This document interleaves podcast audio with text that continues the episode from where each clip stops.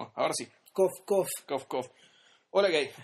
19.24 horas. Del día eh, sábado 29 de mayo del año 2010, Santiago de Chile. Está empezando el invierno ya. Sí, tiene toda la pinta y, y vamos a hablar de una película que en la cual las estaciones del año y los colores, las sensaciones y las temperaturas son súper importantes. Eh, sí, Súper importantes. Hay que decirlo. Aun cuando el recuerdo que tengo de la película, que ya la vi hace algún tiempo, eh, Yo la vi hace poco.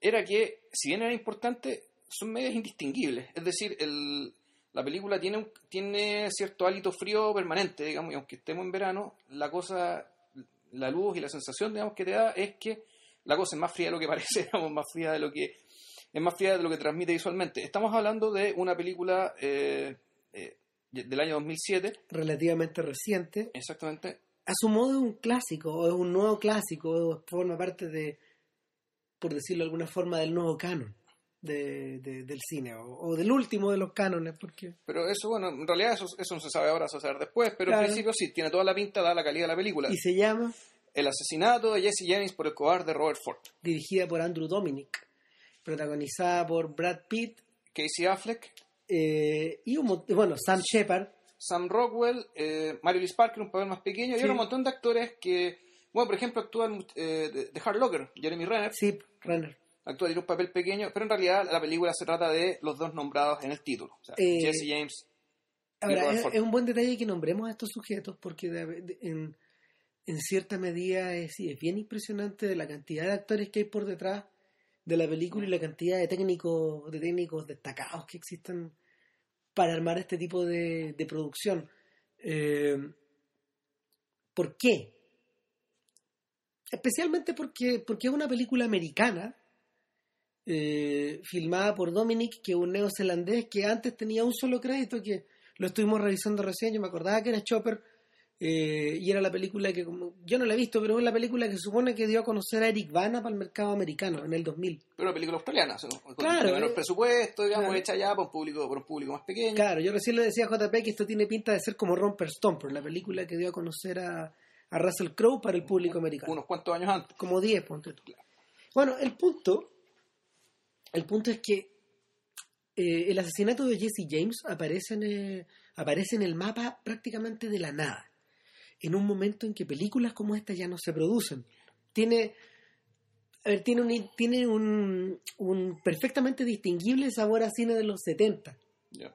eh, a, a filme de autor, Claro. a superproducción. Un poco la película de Malik que hizo en el oeste, esta de la, la- Días de Cielo. Claro, parecido.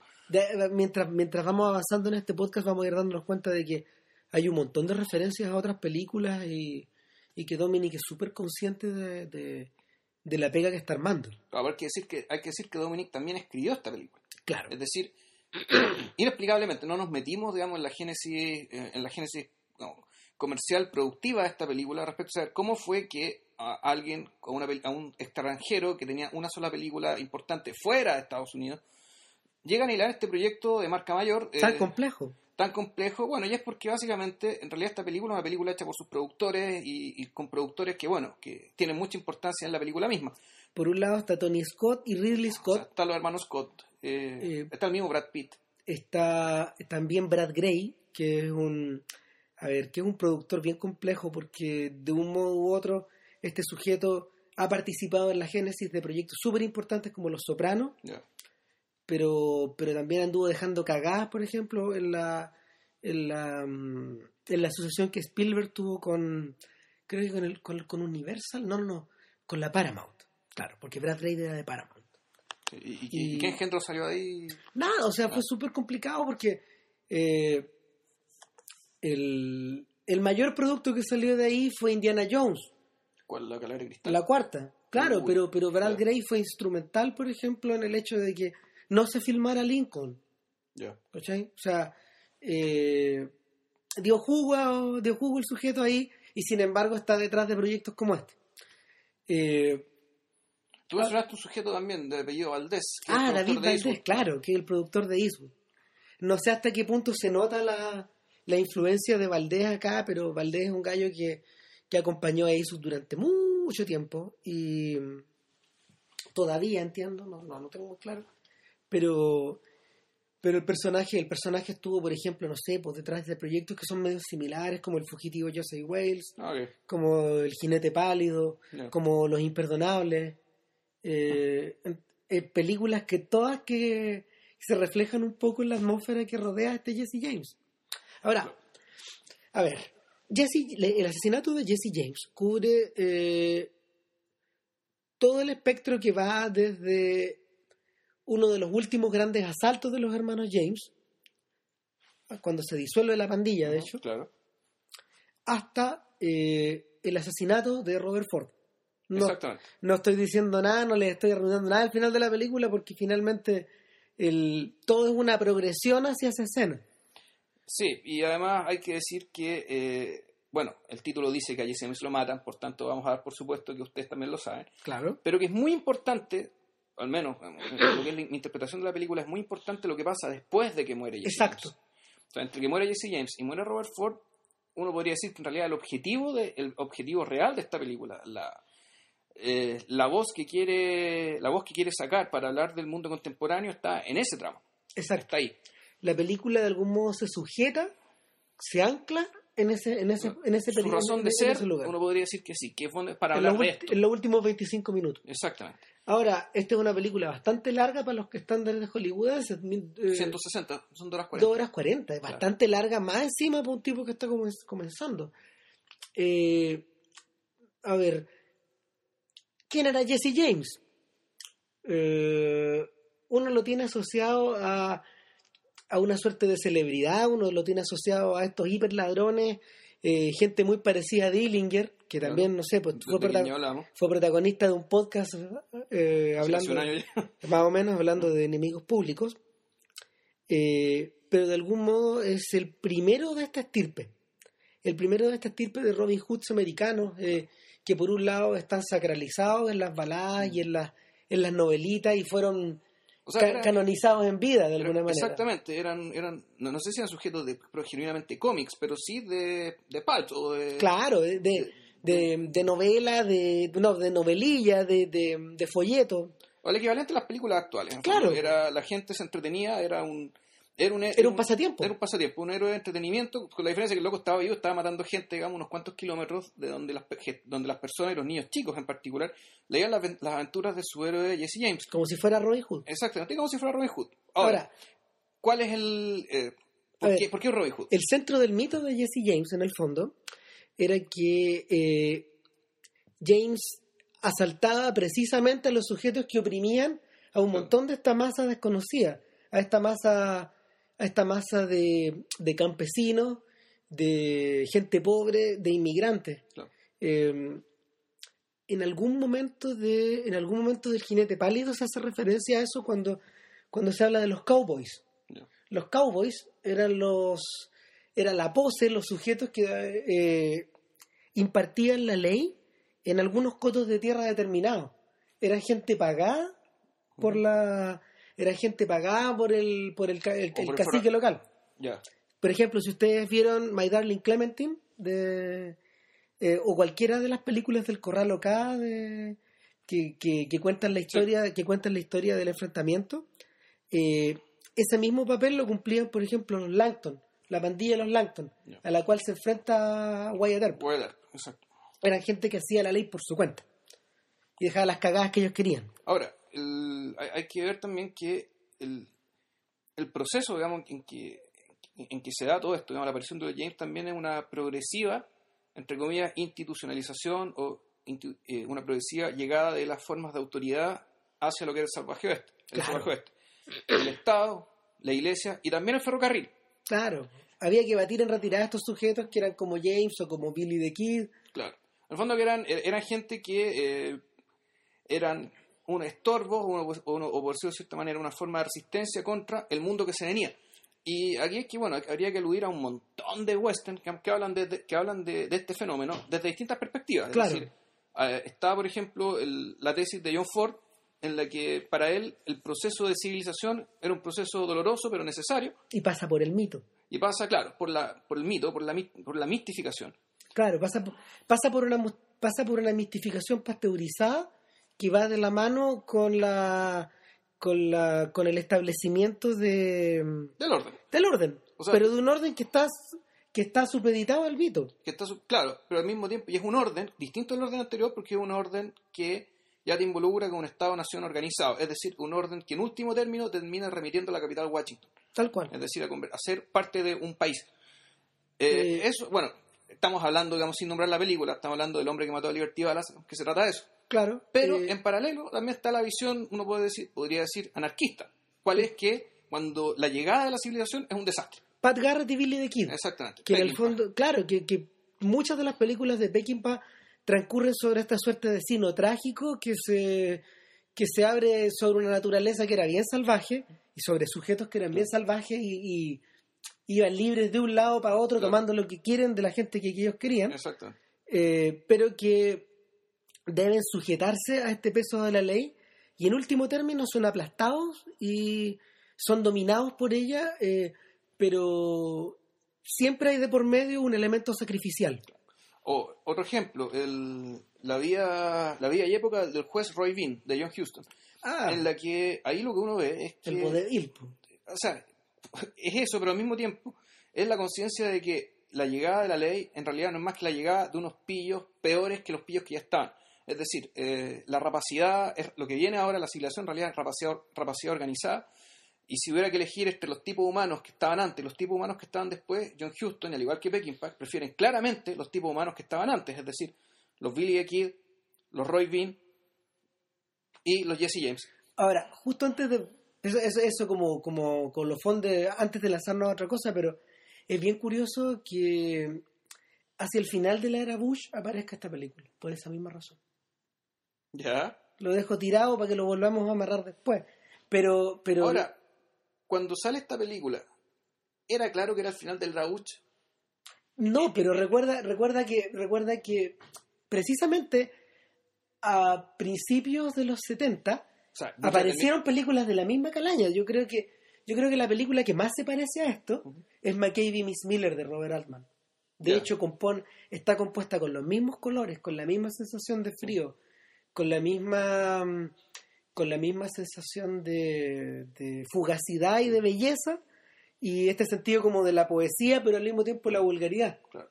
Claro, también con música no diegética, o sea, con una banda sonora que en realidad no, no se cuadra- no, no corresponde con la época, y el ritmo. Claro, tenía un ritmo como de balada, tenía un ritmo como de como un ritmo medio cansino, como de caballo que iba llegando al pueblo.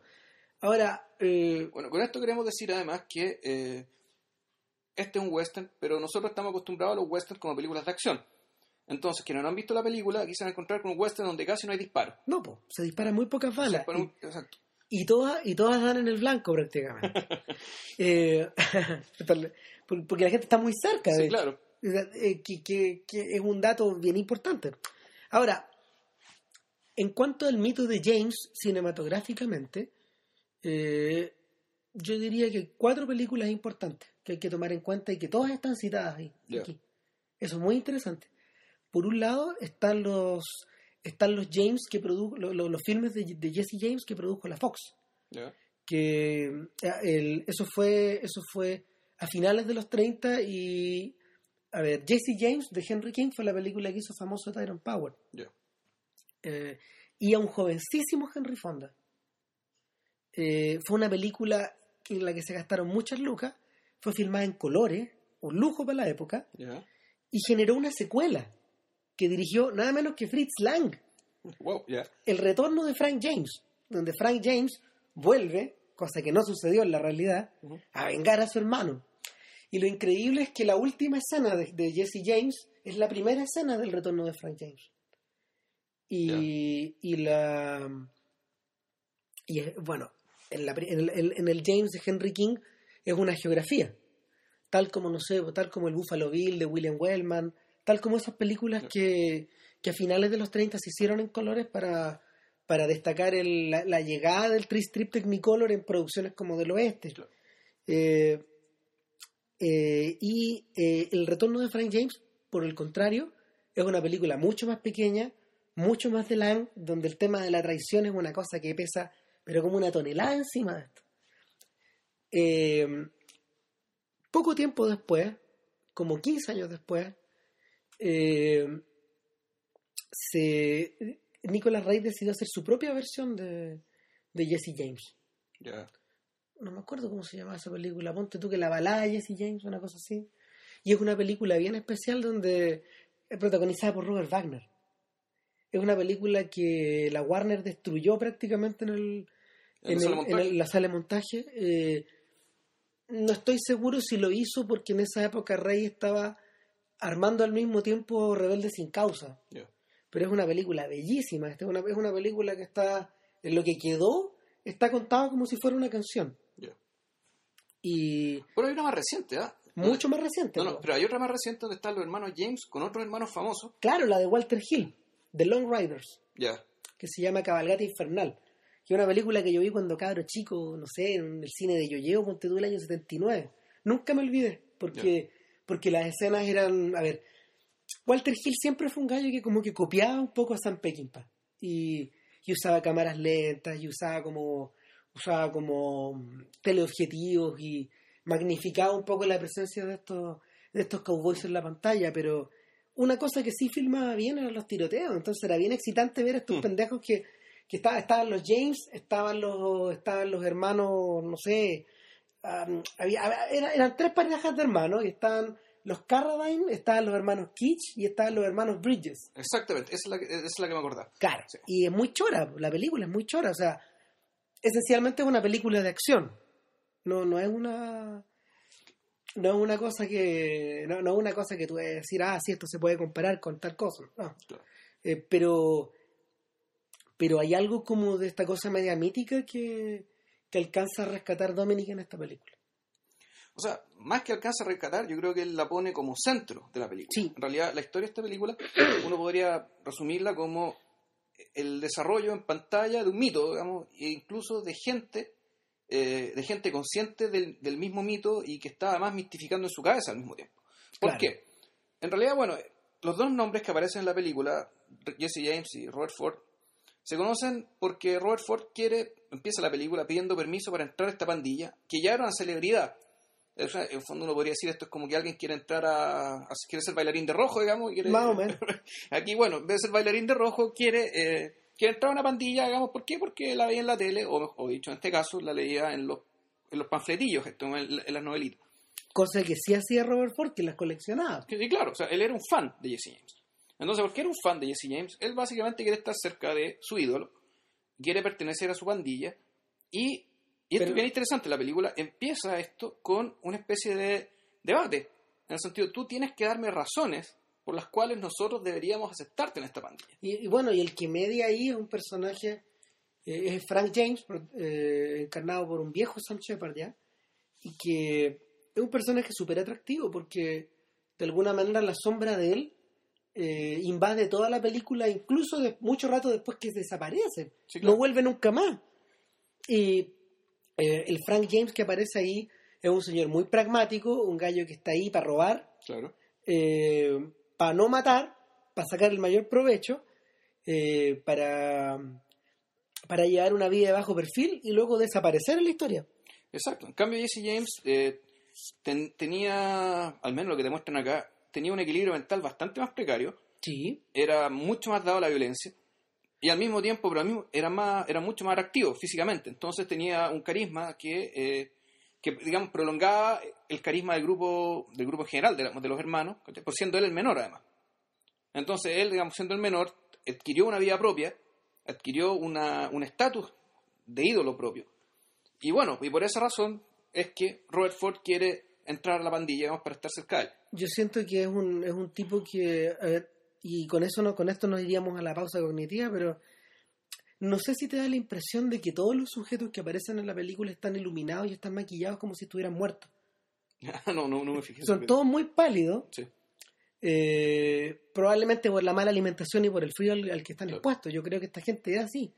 Pero, pero en el caso de, en el caso de Jesse James, esto está puesto de manifiesto todo el rato. Es como si fuera Sí. un cadáver, es como si fuera un cadáver, el, el- el- el- el cadáver de permiso del cual hablaba Godard citando a creo que a Marx o no a Lenin, a Lenin. ¿Ya? No, no sé si Nosotros somos cadáveres de permiso. Ya, Lo habla en, en Sin Aliento. ya. A propósito también de una persona que vive de esta misma forma. Y claro, no somos más que cadáveres de permiso. Y, el, y la, la frase vuelve a aparecer en Pierrot Le Fou. Pero el, el punto es que de alguna manera James se contempla a sí mismo durante toda la película como si se estuviera viendo en retrospectiva, como si se estuviera viendo desde un futuro en el cual él no existe.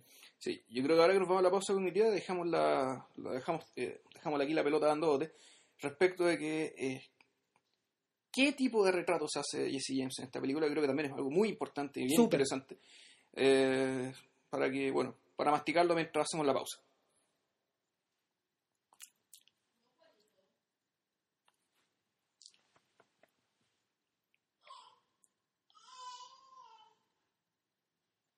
Estamos. Claro. Bueno, Eh, el crítico estrella ya de, de este podcast ya, ya dio su opinión, Claro, un saludo para don Juan Ignacio. don Juan Ignacio. Eh, a ver, yo lo que veo en lo que yo lo que veo acá es que a diferencia de eh, de muchas películas que en cierto sentido se arrogan el derecho de decir la verdad a una época o, Claro. de, o de desmitificar el mito que ya existe, esta Eh, película perdón, es la... por ejemplo, El Padrino. Ponte tú. El Padrino cae ahí, po, y es uno de los puntos débiles de la película. Que estamos con weá, digamos.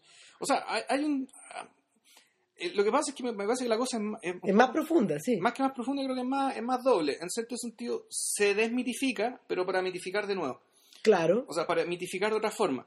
En el caso este en particular, eh, yo no, no puedo dejar de olvidar que el personaje de Jesse James tiene una sagacidad que realmente es sobrenatural.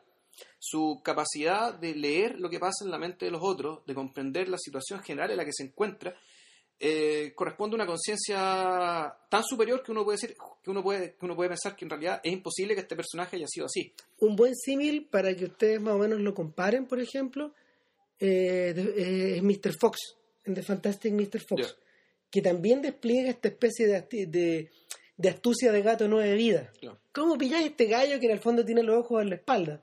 Exactamente, y que te mira y te lee. Claro. y sabe lo que estás pensando y, y no hay forma de sorprenderlo. Ahora, hay gente que se ha dedicado toda su vida a hacer esta clase de papeles, como George Clooney. Pero es No, bien, pero no es lo mismo. pero no, no es lo mismo, No. por- pero no es lo mismo, porque en el fondo, y por eso Pete es importante que, que es, es importante que Pete haya sido Jesse James, en Eh, este caso. Por algo él puso las lucas para ser Jesse James. Claro, porque de alguna forma parte del mito actoral de este sujeto eh, pasa por tener esta, pasa por tener esta, esta vuelta como media sobrenatural, como media pilla, como media hábil. Como tener, claro, tener una, una especie de estatus de dominio de la situación. O sea, el personaje de Rusty, de Rus- de Rusty en, en los, los Ocean Eleven, 12. Todo el rato, po. Pero al mismo tiempo, y esto fue un, esto, esto es un, un alcance que me hizo el Donovan, digamos, un, un- Un amigo de este podcast. amigo de este podcast, que él me dijo que Pete se destaca sobre todo en aquellos papeles donde hay un desequilibrio mental evidente. Hagan la cuenta para atrás. Haga la cuenta para atrás. Varios de los mejores papeles de Pete Doce son papeles monos. de gente loca. Seven. De gente, exactamente, gente trastornada, gente que está descentrada. Aquí hay algo como que aquí están las- am- aquí están ambas tendencias, digamos. Uno podría decir que están ambas, ambos tipos y por eso es que, bueno, me imagino que Pete puso la plata para hacer esta película y darle a Pete este doble carácter, digamos, de un personaje que en realidad, que en realidad es demente, está loco y está en proceso de enloquecimiento, de enloquecimiento a raíz de la paranoia y al mismo tiempo cierto dominio eh, cierto dominio digamos, de la realidad, cierto dominio de la gente que lo rodea, que en realidad se contrapone lógicamente con la paranoia, es decir, un paranoico es alguien que en realidad está, vive muerto de susto todo el tiempo. Claro. Entonces, aquí hay un proceso bien interesante respecto de, de este personaje que está compuesto por estos elementos, uno que se está desmoronando y el otro que se lo está comiendo. A eso voy. De hecho, de hecho que los gringos tienen este, este verbo que se llama unmaking, Ya, que es como el deshacimiento, el deshacer, el desmadejar algo. Yo creo que la película es un gran esfuerzo por, no solo por, a ver, no solo por retratar el mito, sino que también por como, com- ver cómo el mito se va desmoronando en la medida de que el tipo se va acercándose a su muerte. Es la misma pega que Michael Mann transpiró por hacer en, en Enemigo enemigo Público y fracasó, po. precisamente porque tenía un actor que también está caracterizado por este tipo de, como, como, como, como mm, Johnny Depp, que también se ha caracterizado por, por el retrato de hombres en el permanente desequilibrio, o hombres medio extraños, o hombres bastante particulares, pero que, que no alcanza como un nivel de, de autoconocimiento de sí mismo en el filme, salvo hasta el final, en la escena cuando entra a la estación de policía, exactamente.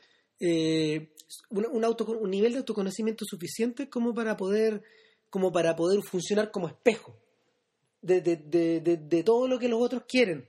Y, Y de especial, cómo lo- y de cómo lo ven. y especialmente de lo que quiere Robert Ford en la película. A ver, uno podría decir que Robert Ford, ¿por qué está ahí?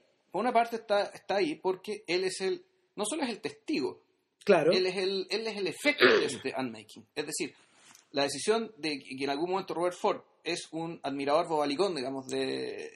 o lo que ustedes quieran, si la película es bastante, bastante ambigua. Puede ser una pasión gay, por ejemplo. Claro, puede ser una pasión gay, puede ser el, el- el darse cuenta de que el tipo efectivamente es humano. ¿Y por qué es humano? Por, por el proceso de unmaking que estamos hablando ahora. Claro. eh, un temor paranoico, digamos, donde el tipo realmente pone en evidencia que en realidad no es tan dueño de la situación como parecía originalmente. No.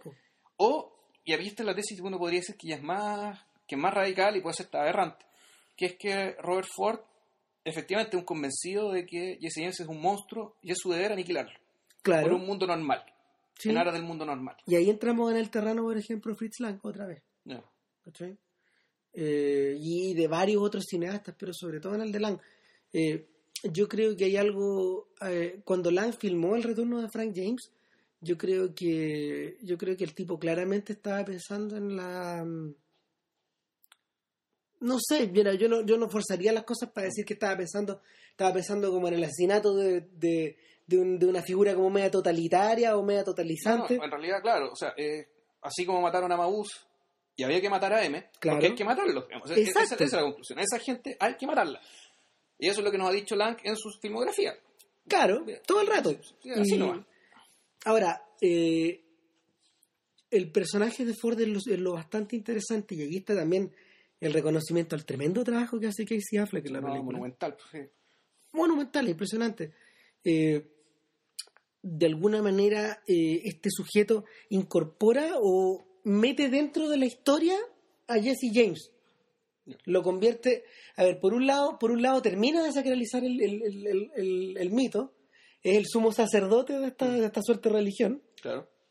eh, o el caído, el me- o el claro, el ángel caído de esta historia. O sea, es un poco, es como, eh, es quien, es quien hace posible el mito a través de una traición, es decir, es Claro. Judas Exacto. al mismo tiempo. Y la verdad me acordaba del personaje este y también tiene ciertos tintes del personaje que gusta destruir algo en, en, en aras de él en lo- lograr la fama, la celebridad por la destrucción. O sea, Claro. el caso más famoso eh, desde el tiempo antiguo es la figura de Eróstrato, Ben- eh, sí, que y, destruyó el templo de Diana para lograr celebridad. eh, piensen en Yago, por ejemplo, también, en el, en el Yago de Otelo, piensen en Robert Ryan en La Pandilla Salvaje, y, y sobre todo hay que pensar en James Coburn, que hacía de, de Pat Garrett en la película Claro, de. Billy the Kid de Sam Peckinpah, que es una, que es una que es una suerte de investigación aún más profunda en la versión en la versión restaurada de la historia, la, la que contiene el principio y el final. Claro. eh, Pero fíjate que es más interesante porque Pat Garrett, cuando mata, cuando mata a Billy Kid, él también mata una parte de su pasado. claro, Es un tipo que en fondo se está limpiando sus, entre comillas, pecados y busca la asimilación a través de, eh, digamos, de- del asesinato de una parte de él que con la cual se entendía todavía. Eh, tú, no sé si tú te acordás o si, si viste esa versión, pero en la última versión que existe de esa película, porque hay tres, Ah, chuta, ya, no creo haber visto. eh, la escena del principio, que es muy impresionante, donde le están disparando al cogote una gallina y la matan y la descabezan, Sí, claro, cámara. claro, Eran otros tiempos. eh, va tal como Kid Peckinpah la quería, que va, va eh, sincronizada con la escena de la muerte de Pat Garrett, porque a Pat Garrett lo agarraron en un camino y lo mataron igual que a, igual que a Robert Ford. O sea, un día hicieron justicia porque era el hombre que mató a, Bi- a Billy the Kid. Ahora la historia es más siniestra todavía, porque para ganar las lucas, así como, así como Robert Ford una vez que mató a, a Jesse James, comenzó a escenificar la muerte y se convirtió en un actor de su propio drama, Exactamente. ya vamos a llegar a eso, eh, Pat Garrett, para ganar lucas, eh, escribió el libro Pat Garrett y Billy the Kid, donde él contaba un montón de mentiras y un montón de verdades acerca de su amistad. Pero de alguna manera él se convirtió en biógrafo de en biógrafo Del del, tipo al que mató. del tipo al que mató. Eh, es, es algo parecido a lo que le pasaba a Wyatt Earp, cuando en el fondo también en busca de Lucas, porque Wyatt Earp, aparte de, no sé, pues, aparte de ser el justiciero, aparte de haber sido un, aparte de haber sido un ranger, aparte de haber sido un sheriff, eh, después fue dueño de una casa de prostitución, ponte tú, y, y después eh, vendía como su relato, vendió su relato varias veces a películas de Hollywood y se hizo se hizo como asesor de cómo se disparaba, como aquí, como allá. El mismo John Ford lo conoció en un set como el 1915, Ya. más o menos. bueno, el punto es que, el punto es que eh, la, la dependencia que existe entre, entre Jesse James y Robert Ford se va convirtiendo en una especie de carretera bien sinuosa, donde, donde en algunos momentos nosotros estamos más cerca y más lejos, y lo que hace Dominic para no, para no convertirla en una historia unívoca es que se preocupa mucho de los personajes que rodean esta historia.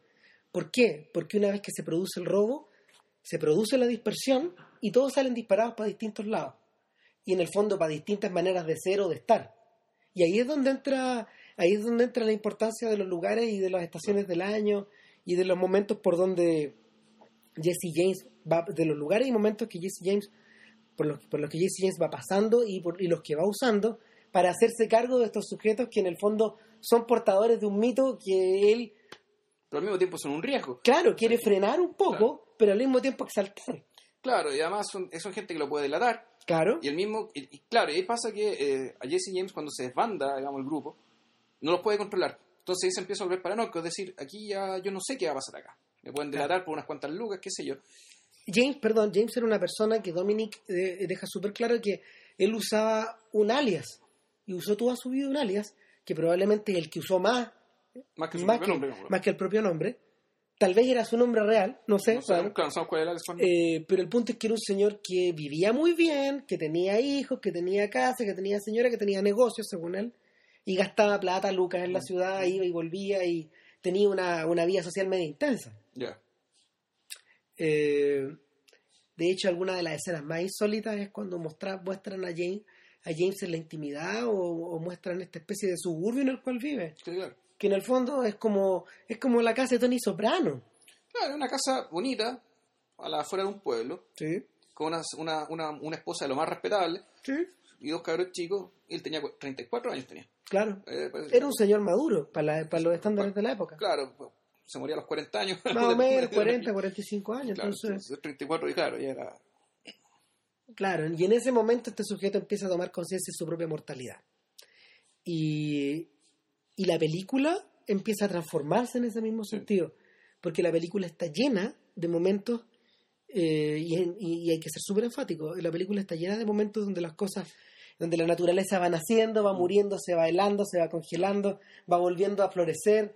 eh, es una película llena como de caminos, de lugares solitarios, de praderas, de campos nevados, de, de caminos embarrados, de, de brinas de hierba, de atardeceres, de nubes, de sol. En, en ese sentido, eso me gustó de la película también, que eh, eh, la película te hace ver el escenario donde, eh, donde básicamente transcurría la conciencia de estos personajes. Claro, es Porque- como Días de Cielo de Mali. Claro, pero amigo, ¿qué, qué es lo que además tú sugiere esta película? Y, y no solo esto, sino también la forma en que los personajes hablan, la importancia que tiene la palabra hablada, que está, que está también expresada en varias partes de la película. Y de distintas formas. Eh, esto tiene que ver con que, bueno, a, a diferencia de las películas mistificadoras o de acción del oeste, básicamente esta película le, le hace ver a uno que estos personajes vivían en un entorno silencioso, natural, Mucho, sí. y que por tanto tenían una vida interior eh, bastante más rica lo que uno podría creer, digamos, que se podría atribuir, digamos, a estos salvajes que andan disparando por ahí.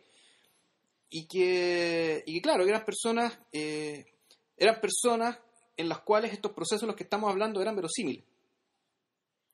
Es decir, eh, esta era gente compleja. Era gente que tenía mucho tiempo para pensar, mucho tiempo para observar, mucho tiempo para, eh, Para alimentar sustos, miedos y también y... para vivir supersticiosamente, digamos. Claro, y es por eso, es por eso que esta especie de cuervo que va empezando, que James que va aniquilando uno tras otro de estos sujetos, extiende como una especie de orla de miedo encima de estas personas. Efectivamente, y volvemos al elemento sobrenatural que tenía James. El O sea- temor que le tenían la- lo- los demás a, Jesse James era, una- era algo que yo no había visto hace mucho tiempo en una película. Tanto que el hermano de Robert Ford no se separa de James por miedo a que James lo mate, Exacto, pudiendo arrancarse en la noche. No, po, lo iban a encontrar igual. Eh, yo creo que, yo creo que, yo creo que es un temor similar, por ejemplo, al que se le tiene a Michael Corleone en El Padrino 2. Ya. ¿Te acordáis? Que Que, Bueno, que después de cómo ¿Te- termina el Padrino 1... No, y ¿te, te acordáis, te acordáis que creo que ¿quién era, quién era este personaje que ¿cómo se llama? Tatalia, no me acuerdo, pero pero este personaje que estaba sentado en un juicio y lo llevaban ahí y lo, lo llevaban al- a declarar y el personaje mira al fondo de la de la mm, de la corte, habitación y hay un personaje, hay un señor que lo traen de Italia y que no habla nada y lo muestran y el tipo lo ve y dice yo no sé nada. ¿Qué lazo había entre los dos? Nunca lo explican. Pero era una cosa profunda del Claro. país, Sí, claro. claro, de, de, de- de Sicilia. Son códigos, códigos importados. Como- Claro, o sea, lo, lo trajeron para decirle, tú también, tú recuerda que también está esto en tu vida. Y esa, esa especie como de manto de miedo que se- o, o de, o de silencio o de, o de temor que se esparce hasta allá eh, es similar, por ejemplo, al que al que alguna gente tenía, al, al que, al que finalmente nos convencíamos que existía alrededor de William Money, asesino de niños y mujeres. ¿Se Claro. acuerdan de lo imperdonable al final? Exacto. Cuando, cuando por, por, por primera y única vez Eastwood hace uso de ese mito, Claro. de ese, o sea, el personaje de Manny hace uso del mito Yo he matado tanta cosa, volado, reptado, caminado por el mundo. Y- Todo lo que así, se mueva, claro. Todo lo que se mueva, yo lo he matado. Eh, el, El punto es que, bueno, ese mito termina se lo termina comiendo todo. te- termina comiéndoselo todo. Y bueno, una vez que matan a, a, a Jesse James, efectivamente Robert Ford lo que hace, esto ya lo mencionamos, es convierte este mito en un producto comercial. Claro, Y el mismo. todo cambia, se convierte en historia, en narrativa, en una cosa con principio y final. Y se convierte también en, bueno, en, entretenim- en- en lo que ya era, en entretenimiento popular, que en el fondo ya lo era antes, digamos. Todo esto empezó por, por el entretenimiento popular, esto empezó por los libritos que leía Robert Ford cuando niño sobre Jesse James, y bueno, terminó, digamos, alimentando la industria, terminó haciendo eh, ficción para entretener a la gente en los teatros, y era, y era una puesta de escena como una obra de teatro donde todo el mundo sabía el final, Claro. Y claro, era un sucedáneo del cine en rigor. Era un tema que era, fue, bien, fue bien importante, por ejemplo, para toda la vida de Robert Altman. Eh, si ustedes se acuerdan de, Buffalo- Buffalo de Bill, Buffalo claro. Bill, cua- del, del uso que hacían de Toro Sentado, que también era real, o sea, Toro Sentado terminó representando los propios dramas de su vida en el, en el pequeño circo de Buffalo. Bill y recibiendo su plata y todo. Y, y ellos estaban eh, reenactuando algo que nunca ocurrió, Ya. que es más impresionante todavía, que en el fondo es la rendición de Toro Sentado ante, ante Buffalo Bill. Uh, Nunca pasó eso en la vida real. Y de hecho la, la gran riqueza de esa película y el tremendo drama en el fondo era que cuando Buffalo Bill se miraba al espejo no había nada.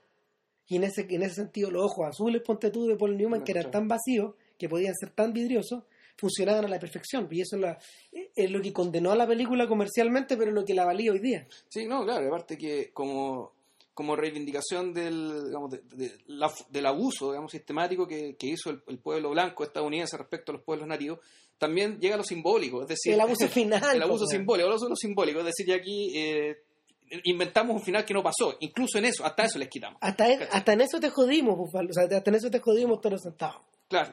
¿Y por qué? Porque además parte del abuso es que todo sentado no probablemente no entendía, o no sé, no visto la película, ¿entendía realmente el alcance de lo que estaba haciendo?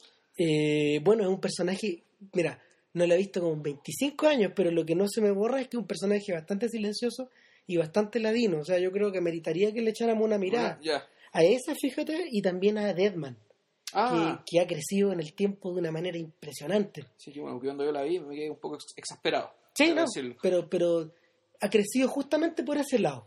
Sí, por, por el lado que eres como, por el lado que menos se sospechaba en el fondo y que, que también tiene que ver con, que también tiene que ver como con el lado del abuso, pero aquí ya en un sentido metafísico. Y, y el, y la, no, la película se ha vuelto muy chora. O sea, de hecho, yo diría que es una, es un buen hermano o una buena compañera de este, de este Jesse James. Eh, pero desde, desde el otro lado, desde el personaje que no existe, desde, desde lo más nulo de lo nulo, Claro. de un tipo que no, de un tipo que no tiene nombre, que toma un nombre prestado. Claro, con cualquiera. Claro. Pero que se llama, que, que, que, to- que toma el nombre prestado de, del poeta, este, de, de William Blake. Ya. Ah, ¿Se acuerdan? ¿Se acuerdan?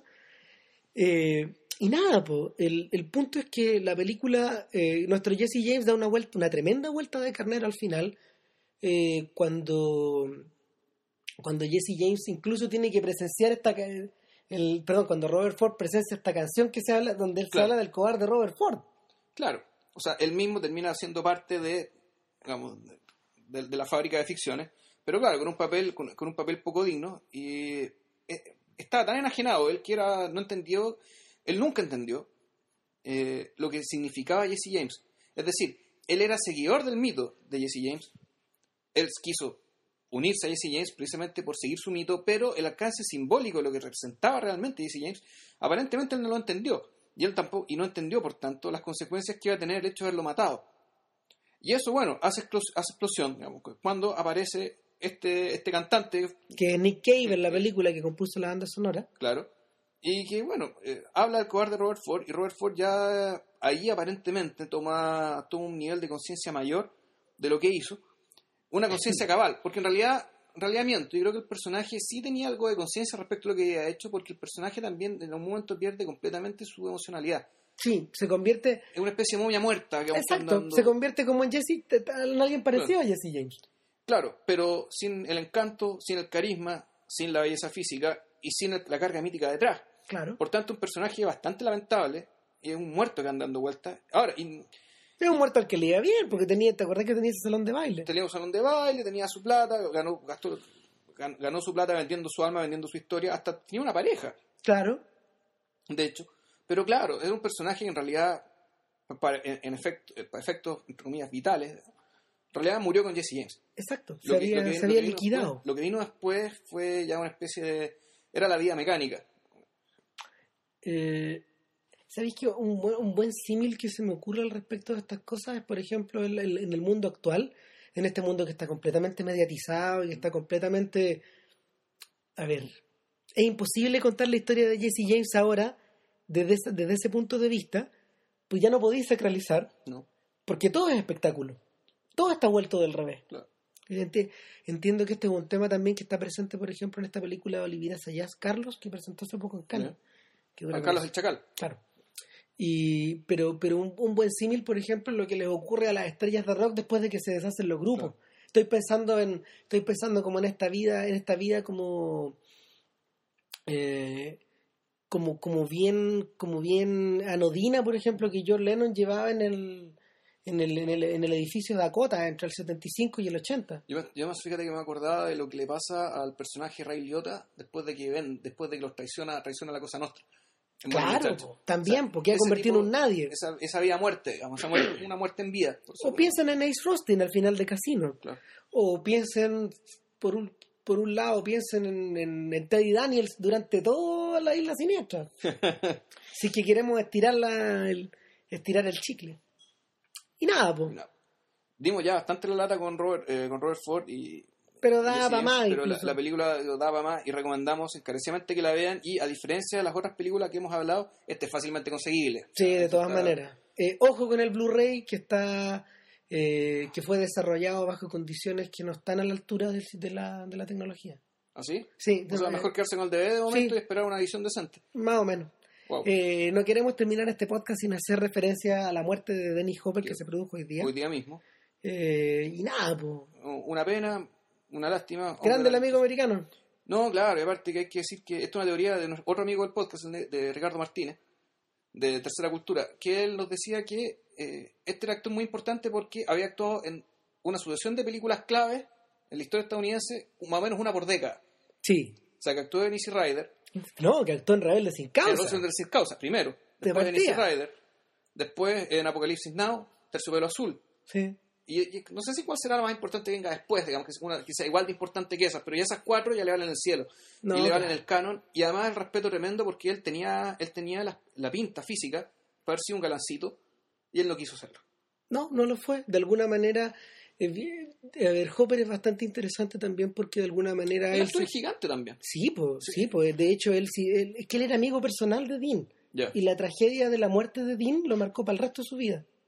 Eh, nunca, nunca terminó por solucionar la tragedia de que faltara Dean en el mundo de él. Y, y si ustedes observan con cuidado las películas que fue haciendo, de alguna manera hay algo de Dean en todas ellas. Hmm. Eh, ahora, como director, no fue un gran director, pero sí hizo cosas bastante interesantes. Hizo buenas películas también. Sí, claro. Eh, no sé, pues hizo esta película con Champagne Colors, Hizo The Hotspot, que The nos Hotspot, estábamos acordando no, recién, con, claro, con Don Johnson. con Don Johnson. Eh, claro, y, y también hizo un par de películas en. También hizo un par de películas en, en los años 70 que, que en realidad lo arruinaron como director durante un montón de tiempo. Una fue The Last Movie, que fue como un intento de irse a la selva, lo Werner Herzog. Easy Rider no la dirigió sí. Sí, también. También. Y, y también eh, hizo Out of the Blue, una película con Linda Mans que le gusta harto Fuguet y que, nada, porque hay una edición en DVD por ahí, pero es una historia como bien, eh, hasta donde entiendo yo, porque no la he visto, es una historia como bien white trash. Eso. Y nada, pues, Bueno. larga vida de Dennis Hopper. Y, sí, larga vida. ¿Qué tenemos la otra semana? Eh, ¿Cuál era? No. ¿Caspar Hauser? Ah, eso es a propósito de Herzog, es verdad. El enigma de Caspar Hauser, de Werner Herzog, 1972, 73, por ahí. Ya, ok. Peliculón. Ya, será hasta la otra semana entonces, que estén bien. Chau. Chao.